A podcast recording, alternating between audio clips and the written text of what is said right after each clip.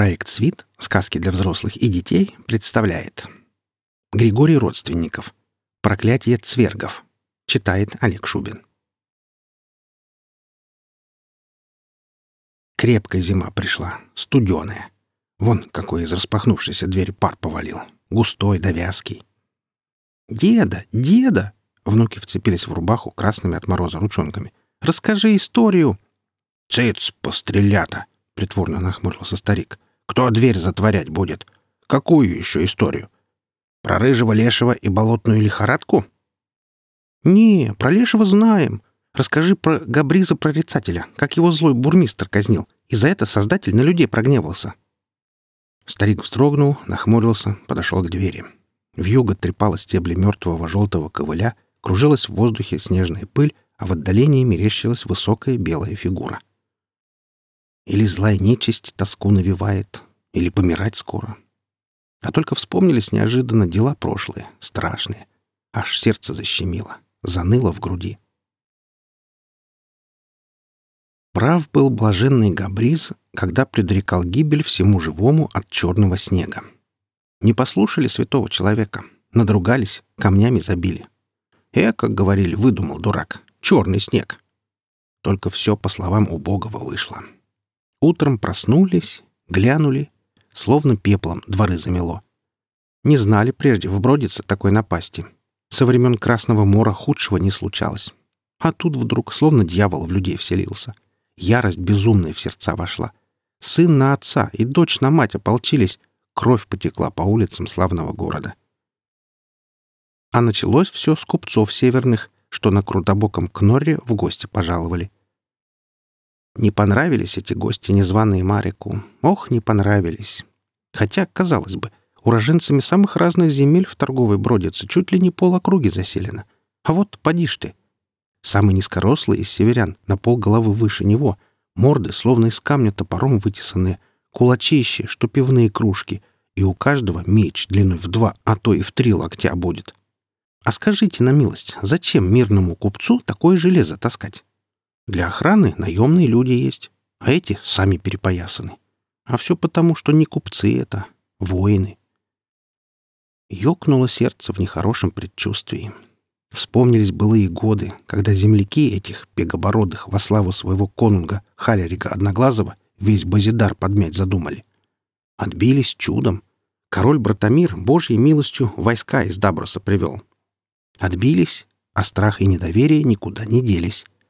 Смотрел Марек на купцов северных, на их стать и ширину плеч дивился, на невиданные товары облизывался, а сам в любой момент дёру дать готовился. Ждал. И дождался.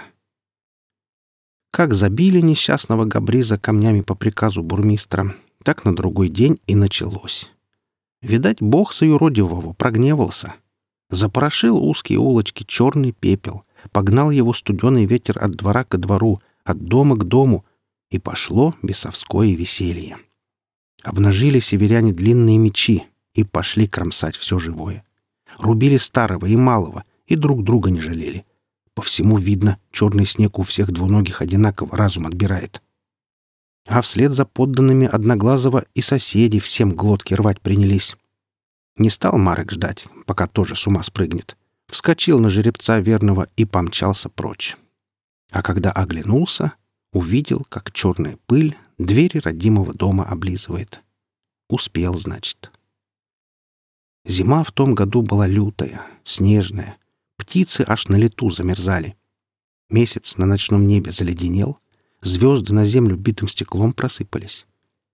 Сидит Марок у костра трескучего, в лисьем воротнике щеки прячет, а сам мысли невеселые перебирает. В Бродице нынче черная смерть обосновалась. Надолго ли? Кто знает. Может, и не судьба обратно вернуться. А все же дом там был. И служба на глупца бурмистра, и хоть небольшие, а деньги. А в Дабросе что? Ни кола, ни двора. Благо, что столица. Да и доберется ли он живым до этого Даброса? Завтра поющую Дубраву проезжать будет, а там уж который год ватага плешивого Титуса промышляет. Душегубы, каких свет не видывал. Бурмистр даже у короля Братомира войско просил. А что толку? Разбойнички в лесу растворились, только их и видели. Вот напасть. От расстройства Марек в костер плюнул. И вдруг напрягся. Жеребец всхрапнул тревожно. Напрасно всматривался человек в непроглядную тьму. Слепой больше увидит. Так и сидел, прислушиваясь. Только все одно не услышал. Закрыло пламя огромная тень. Стоит перед ним северный купец. Из тех, что в бродице резню устроили. Вскочил Марек в ужасе на ноги. Хотел бежать. Да где там?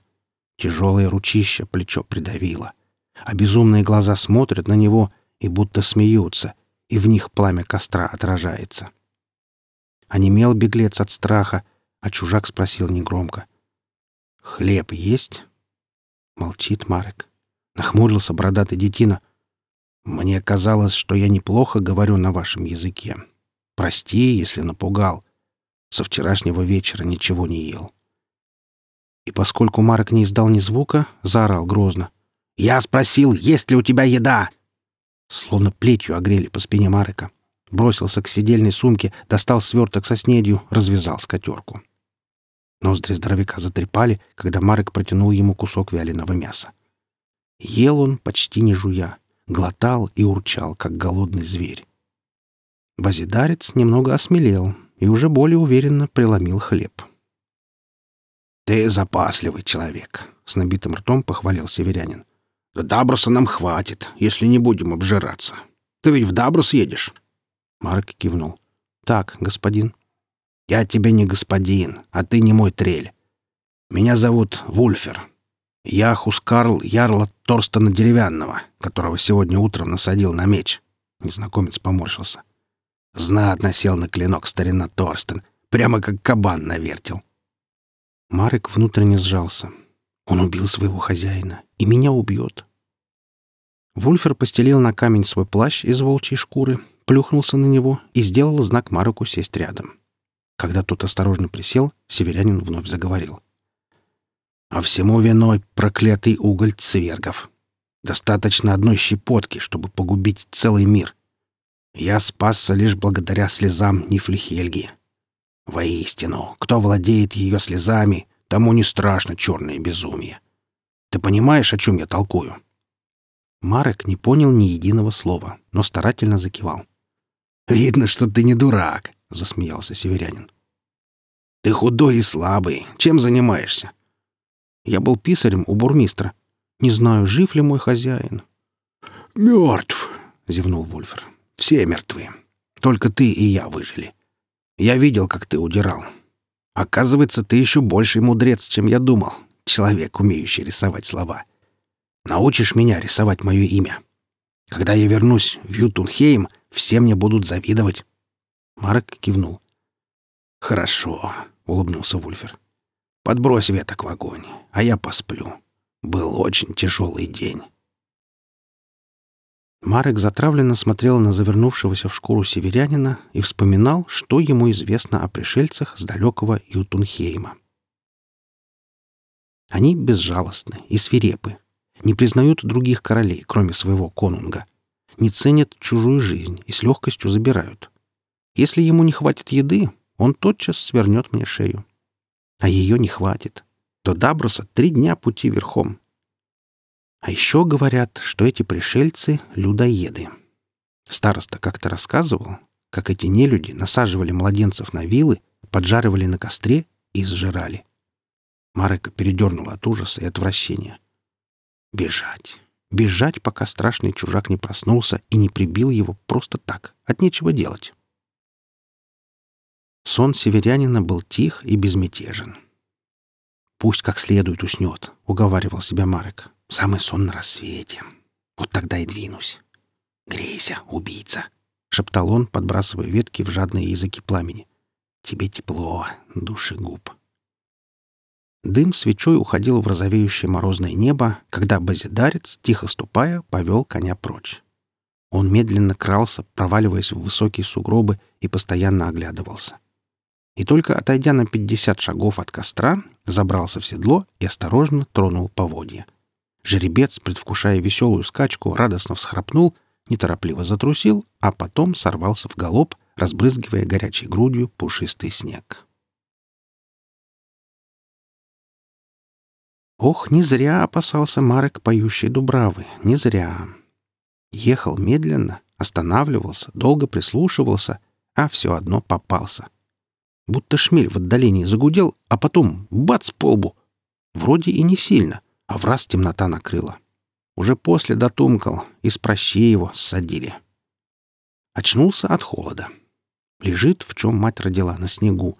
На лице кровь сосульками заледенела, а вокруг какие-то люди суетятся. Один его тулуп примеряет, другой Мариковы свиные сапоги в котомку прячет, третий знакомую скатерку развязал и мясцо зубами рвет. Вот оно как все обернулось. Приподнялся на локтях, голова кругом идет, тело от холода огнем горит, горло словно каленым железом дерет. Хотел заговорить, да только просипел невразумительно. Тот, что в его тулуп облачился, обернулся, захохотал весело. «Гляди, Титус, купчина очухался, а ты говорил, он сдох!» Рыжебородый детина в драном треухе оскалил гнилые зубы. «Хорошо, что живучий попался.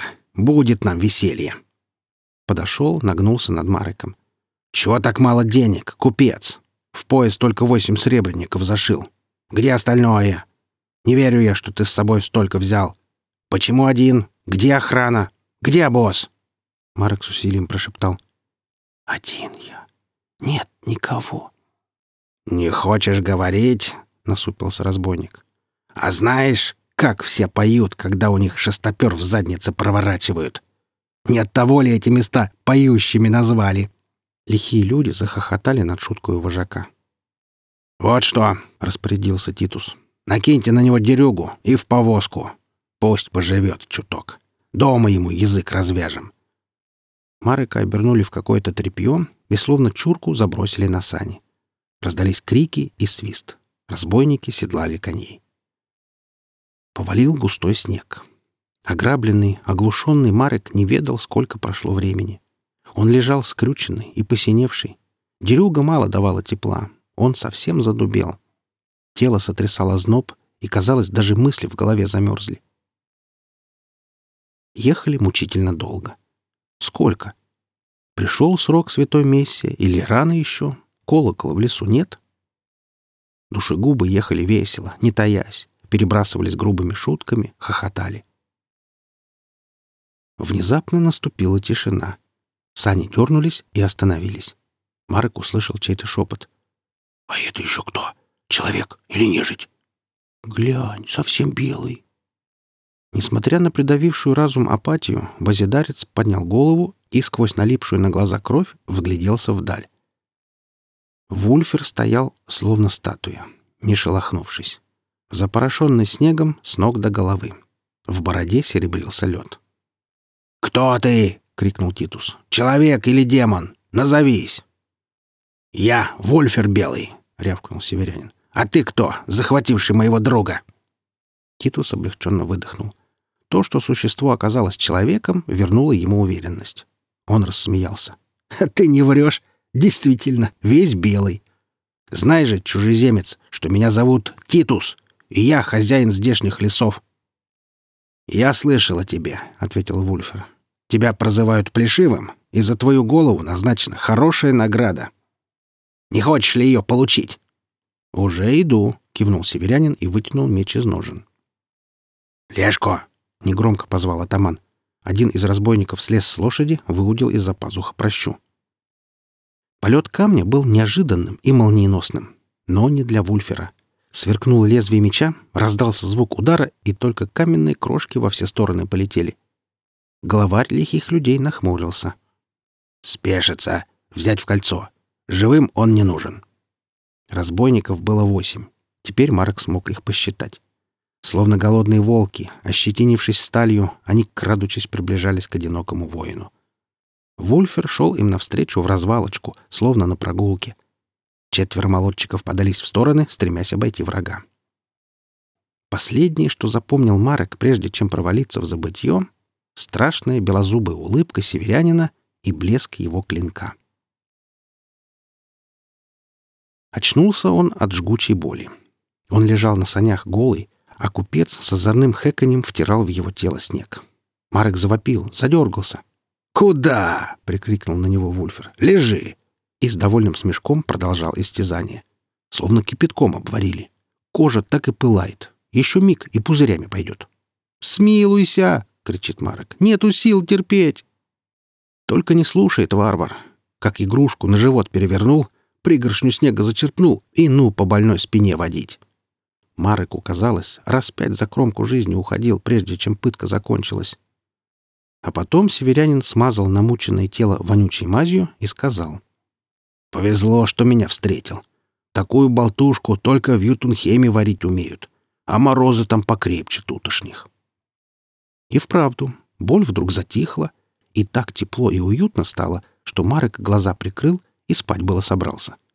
Но крутанул его за ухо окаянный чужак и вознегодовал. «Ишь, чего удумал? Некогда разлеживаться. Надевай порты, в дабросе отоспишься». И ведь верно, не то место для сна.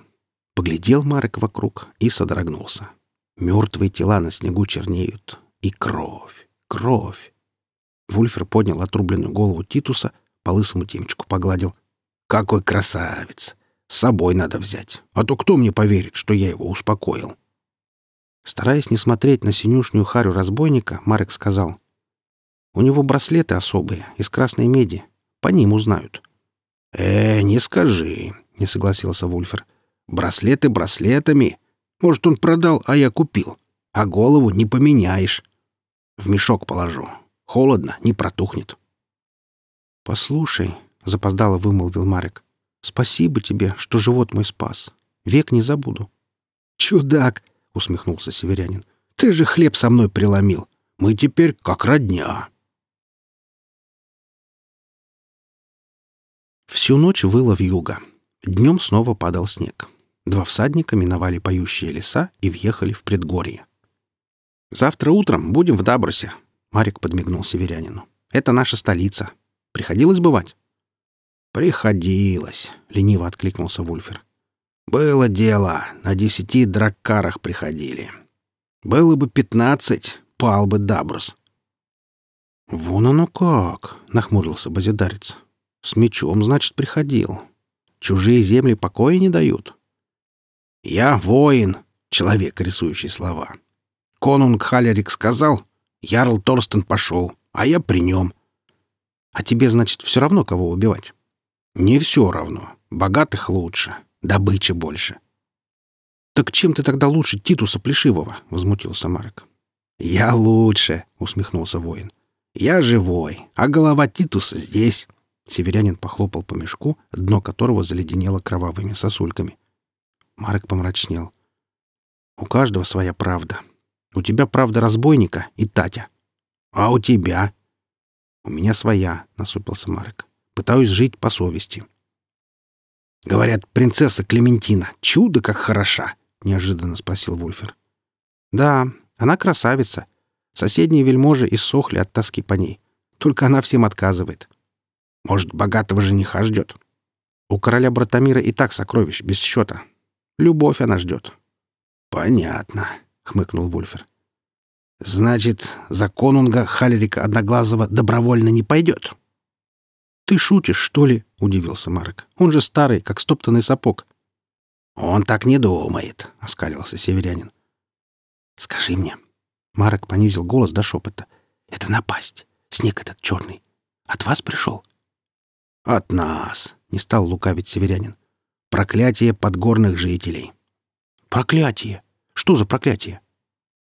Однажды наш прежний конунг смертельно оскорбил повелителя цвергов. Злобный карлик поклялся, что изведет всех людей под корень, и с помощью черного колдовства превратил обычную угольную пыль в порошок безумия, рассыпал его на поверхности и стал ждать. И проклятие затопило землю. Города обезлюдили, поля поросли бурьяном, но сжалилась над нашими предками белокурая и синеокая богиня Нильфхельга, пролила горькие слезы над телами убитых и отступила прочь магия коварных рудокопов. Давно это было, но слезы прекрасной богини и по сей день единственное спасение от угольной чумы. Достаточно одной капли, и не тронет тебя ворожба. С этими словами Вульфер вытащил из поясного кошеля маленькую склянку из красного стекла с прозрачной жидкостью, потряс перед носом базидарца и аккуратно убрал назад.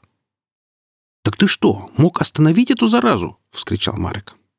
«Не успел», — вздохнул северянин. «Поздно спохватился. Только себя смог обрызгать. Ютунхейм издавна под покровительством богини Нильфхельги, а ваши земли не защищены. Разносит ветер уголь цвергов, плодит его злоба человеческая, питает кровь горячая.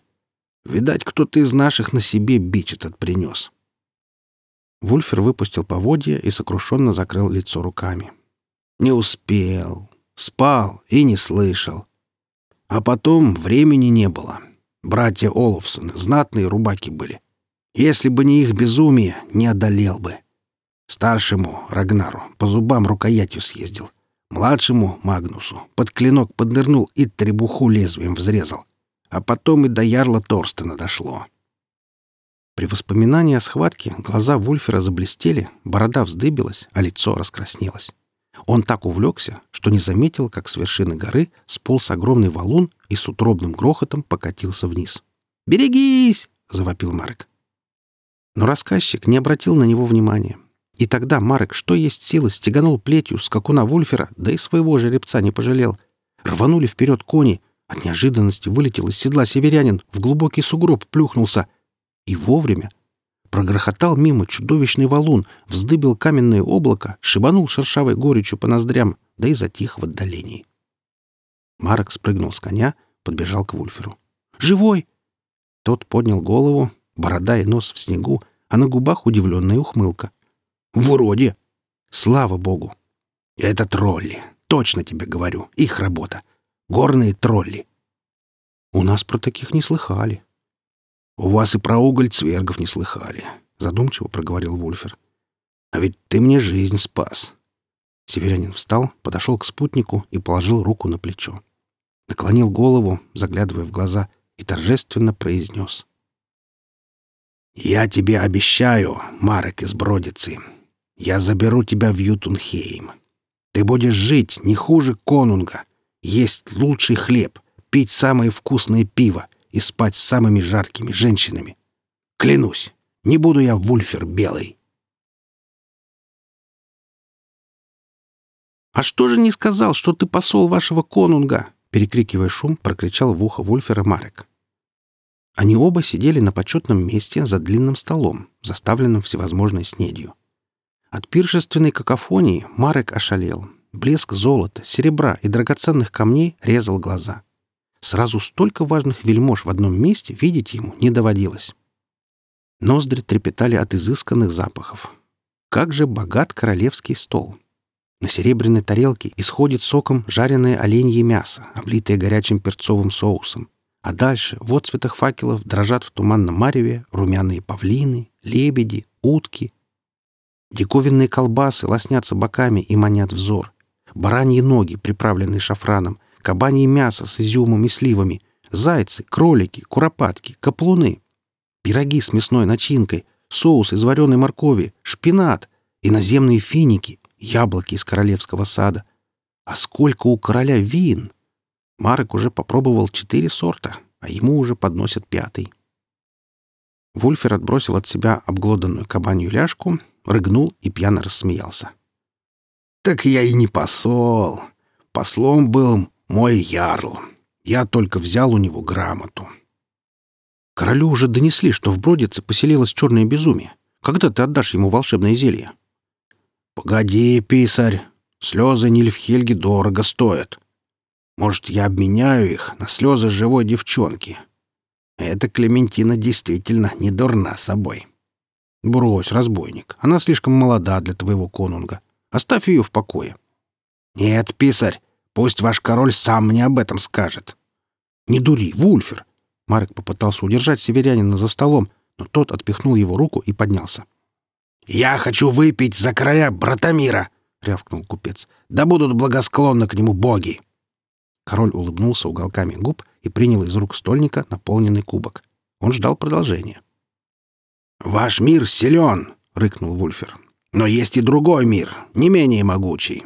Это мир Вускеруда, Харлаганда и Ютунхейма. Это мир севера. Конунг Халерик по прозвищу Одноглазый предлагает королю Братомиру союз.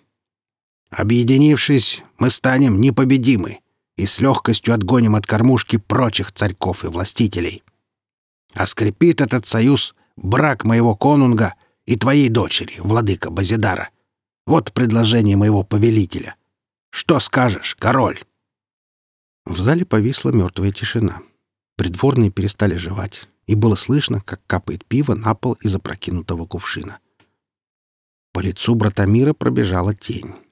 Королевна Клементина побледнела и с испугом посмотрела на отца. Король всего Базидара поднялся. Мгновение пристально смотрел в глаза посла, а потом тихо заговорил. «Я польщен предложением моего брата, конунга Севера, но, с сожалением, вынужден отказаться. Дело в том, что у королевны Клементины есть жених». «Вот как!» — нахмурился Вульфер. «Не думаю, что этот счастливчик столь же могущественен, как мой конунг. Ты хорошо подумал, король?» Ярость сверкнула в глазах Братомира. Сверкнула и погасла. «Я принял решение, и не в моих обычаях забирать данное слово. Я ценю предложение твоего властителя и думаю, что мудрый Халерик не станет нарушать мирный договор из-за женщины». «Может, и не станет», буркнул посол, плюхнулся на скамью и залпом осушил кубок с вином. Вытер мокрые губы рукавом и вдруг подмигнул Братомиру. «Точно не станет!» Напряжение, возникшее в трапезной, рассеялось. Вновь загомонили захмелевшие гости, притихшие музыканты ударили по струнам лютни, запели флейты, рожки и волынки, запрыгали и заголосили дурными голосами скоморохи, заходили на руках акробаты. Король Братомир хлопнул в ладоши, призывая к тишине. Вульфер Белый и Марек из Бродицы. Мы ценим ваш подарок жителям Базидара». Король ткнул пальцем в серебряное блюдо, на котором покоилась отрубленная голова предводителя разбойников Титуса Плешивого. «Желаю отдариться». Под радостные вопли собравшихся слуги преподнесли Мареку и Вульферу изысканное оружие. Северянин получил широкий нож в самоцветных ножнах, а Марек — небольшой изящный самострел и замшевый колчан со стрелами — Оба остались весьма довольны подарками. «Я тоже прибыл не с пустыми руками», — заорал Вульфер. «Прикажи послать в Бродице людей. Там, в доме бурмистра, остались дары Халерика Одноглазого. Ты будешь доволен, король!» Северянин радостно жмурился, поглаживая пальцами драгоценные каменья, щедро покрывающие рукоять и ножны подарка, и прикидывал их возможную стоимость. А Марек так просто ошалел от счастья, вертя в руках иноземный чудо-лук. Изящные, но крепкие плечи из рогов белого оленя, умело вделанные в дубовую саху с полированным ложем, червленый желобок для стрелы и хитроумный механизм натягивания тетивы повергли писаря в благоговейный трепет. Не в силах сдержать желание, он попросил соизволения испытать оружие и после кивка владыки выскочил на двор.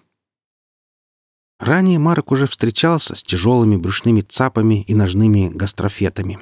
Заряжать их было неудобно, ибо рычажный механизм взведения требовал известных усилий. Этот же малютка заряжался легко и быстро. С ним справилась бы и простоволосая девка из обслуги. До самой темноты Марк посылал короткие болты с тряпичным оперением в ствол королевского дуба для лучных состязаний, чем изрядно потешал стражников аккуратно вырезал ножом застрявшие наконечники из серой очищенной от коры древесины и вновь отправлял короткие стрелы в цель. Лишь когда очередной раз промахнулся и не смог отыскать в темноте драгоценную стрелку, с сожалением вернулся к пиршественному столу. Оказалось, что гости изрядно захмелели. Кое-кто уже ушел в приготовленные комнаты, кто-то захрапел прямо за столом, уткнувшись бородой в остатки трапезы, и лишь самые стойкие продолжали накачиваться дармовой выпивкой.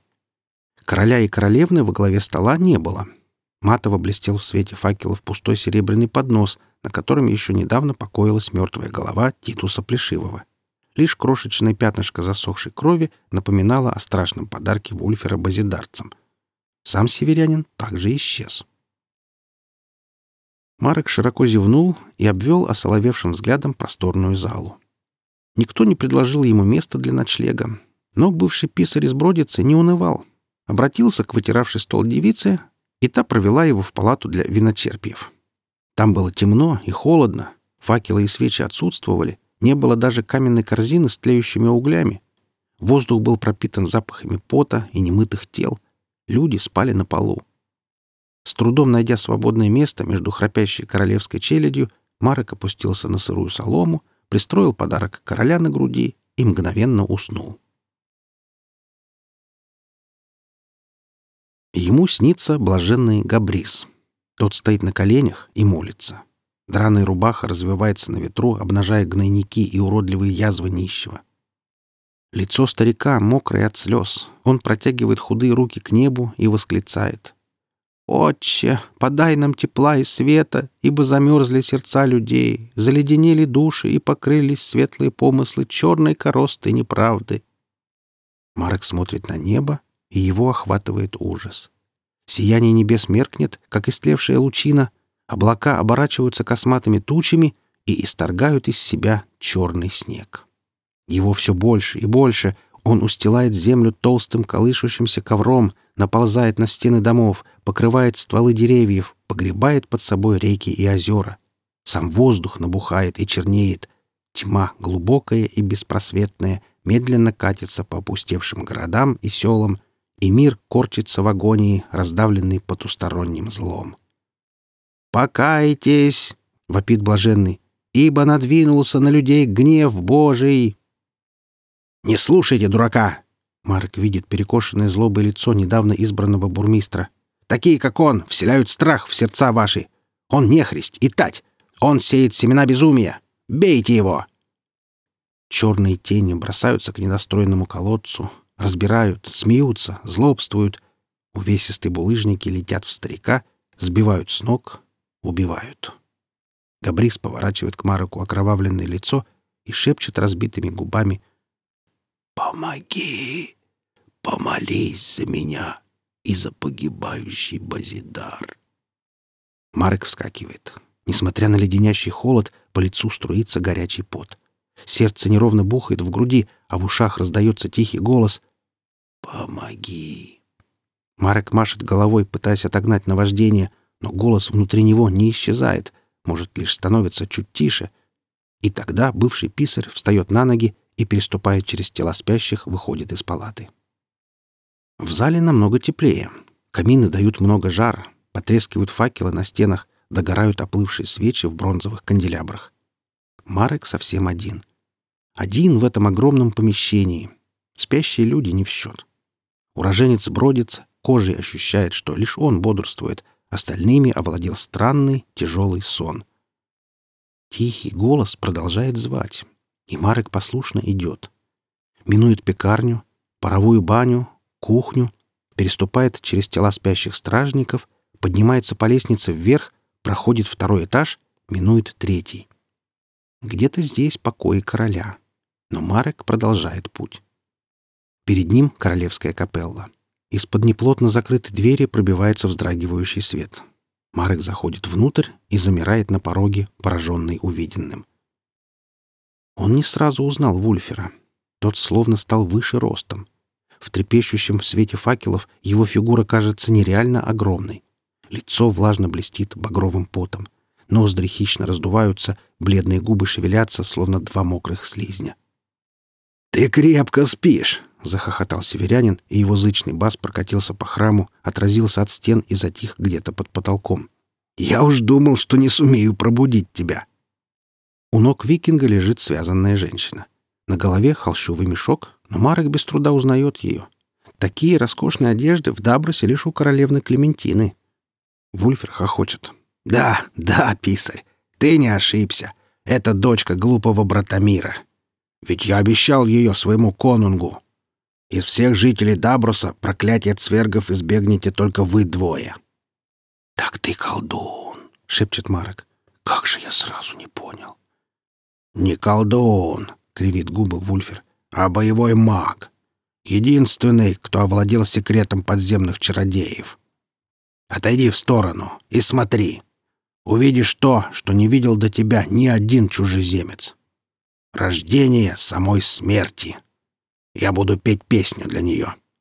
Она восстанет из угольной пыли и сожрет все живое, но не тронет тебя, ибо слезы прекрасной и милосердной Нильфхельги коснулись твоей одежды. «Ты лжец!» — рычит Марек. «Ты обещал моему королю союз, а хочешь обречь на смерть!» «Я обещал ему союз в обмен на девку, но он поступил как глупый тюлень. Теперь Халерик заберет Клементину и весь Базидар даром. А тебе я обещал много хлеба, лучшего пива и жарких баб. Так и будет. В чем же я солгал?» «Ты погубишь весь город!» — ужаснулся Марек. Его погубил не я, а Братомир. Что тебе до этих людейшек, писарь? Магия цвергов не вечна. Безумие пройдет, а город останется.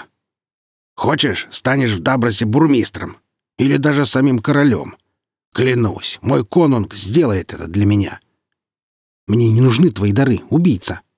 Писарь, не забывай, что я вырвал тебя из лап Титуса. Ты спас меня, а я спас тебя. Я тебе ничего не должен. «Ты потом все поймешь, Марк избродец», — вздыхает Вульфер.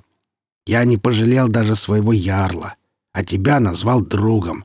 Молчи и смотри». Он вздымает мускулистые руки к потолку и начинает громко и напевно произносить странные слова.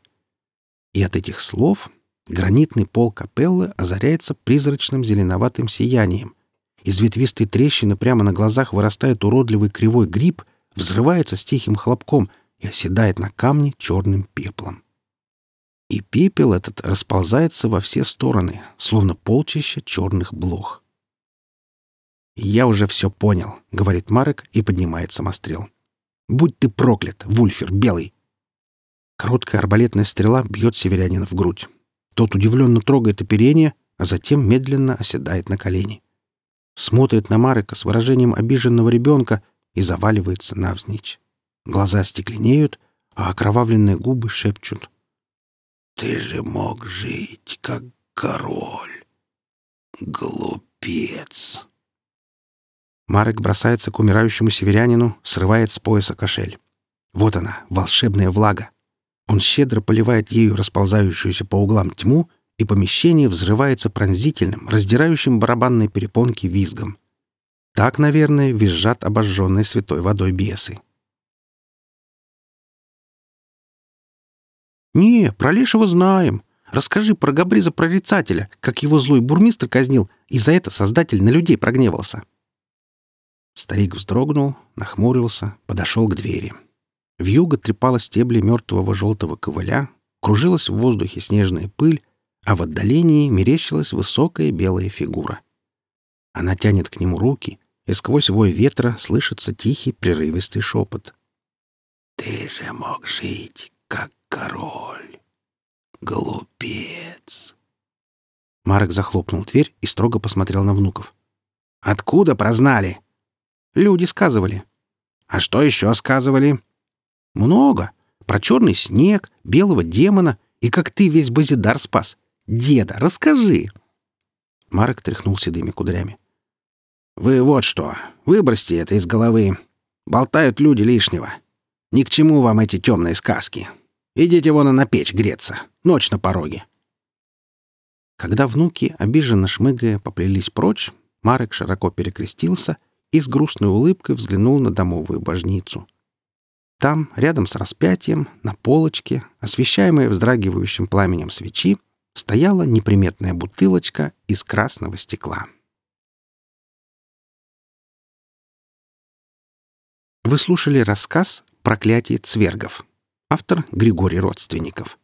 Запись произведена в рамках проекта «Свит. Сказки для взрослых и детей» с любезного разрешения автора специально для сайта sweetbook.ru в 2018 году.